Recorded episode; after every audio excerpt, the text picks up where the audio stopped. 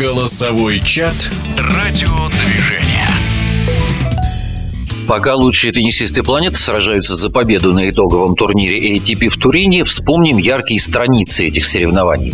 В отличие от турниров «Большого шлема», итоговым чемпионатам редко сопутствовали громкие скандалы.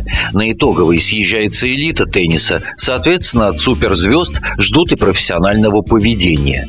Исключение из правил случилось в 1975 году, когда судья вынужден был дисквалифицировать обоих участников матча. Румынский теннисист Илье Настаси и американец Артур Эш всегда недолюбливали друг друга.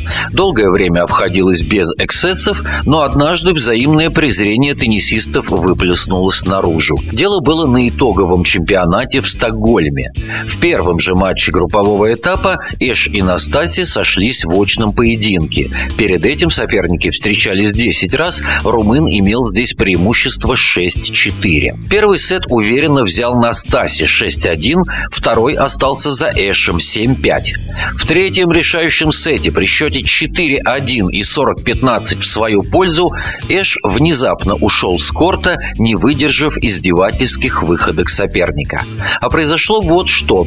Настаси очень долго не выполнял подачу. Временных временных ограничений в то время еще не существовало. Один из болельщиков на трибунах предложил румыну поторопиться, на что Илье прокричал тому «заткнись». Затем были споры с судьей и снова пререкания с фанатом, что еще больше затягивало время матча. Артур Эш долго наблюдал за этим и терпеливо ждал.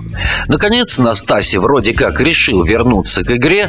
Несколько раз подряд он делал вид, что собирается подавать, сопровождая свои действия действия репликой «Вы готовы, мистер Эш?». На четвертый раз нервы американского теннисиста не выдержали, и он ушел с корта.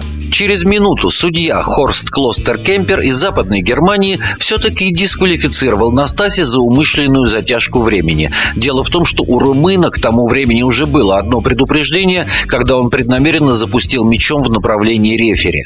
Но вышло так, что в момент дисквалификации Настаси его противника Эша на площадке уже не было, поэтому Клостер Кемперу не оставалось ничего другого, как аннулировать результат матча и признать обоих теннисистов проигравшими. Уникальный случай в истории тенниса, особенно с учетом того, что турнир тот в итоге Илья Настаси все равно выиграл, одолев в финале шведского теннисиста Бьерна Борга.